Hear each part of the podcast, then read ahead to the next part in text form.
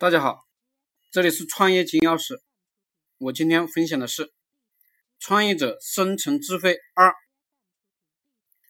老板要勇于发现，善于思考，最重要的是要有突破的精神，敢于做别人没有做过的事情。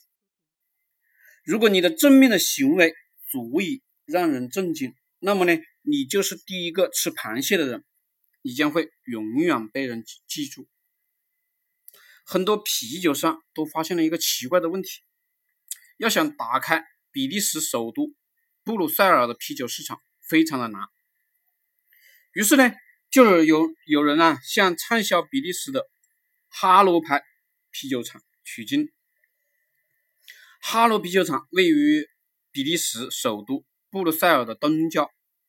无论是厂房建筑还是生产设备都没有很特别的地方，但是呢，该厂的总监林达是轰动欧洲的策划人物，由他策划的啤酒文化节曾经在欧洲多个国家盛行。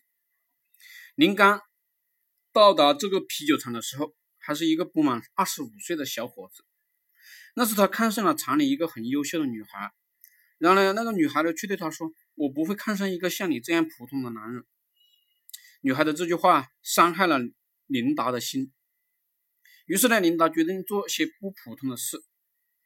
那时候的哈罗啤酒厂市场份额正在一年一年的减少，因为啤酒报销量的不景气啊，没有钱在电视或报纸上做广告。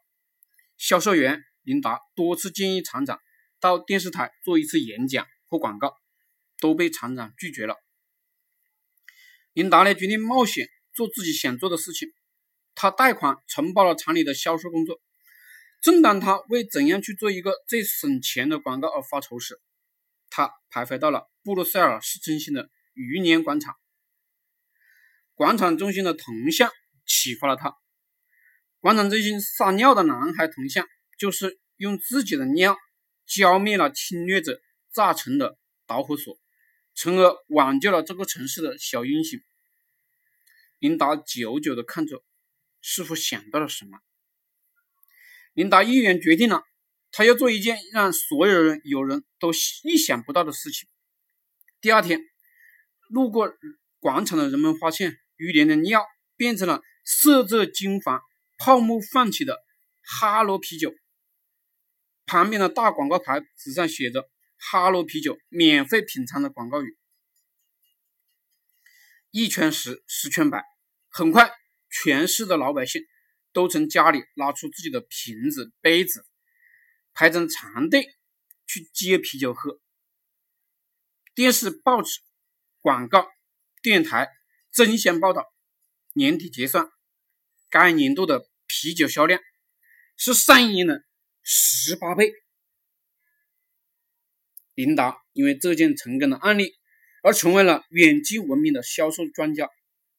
琳达创新的思维使他获得了巨大的成功。同样，我们要创造自己的价值，让身边的人认可我们，这就需要我们有超强的胆魄和顽强的意志，敢于做第一个吃螃蟹的人。我们的成功今后将成为他人模仿的对象。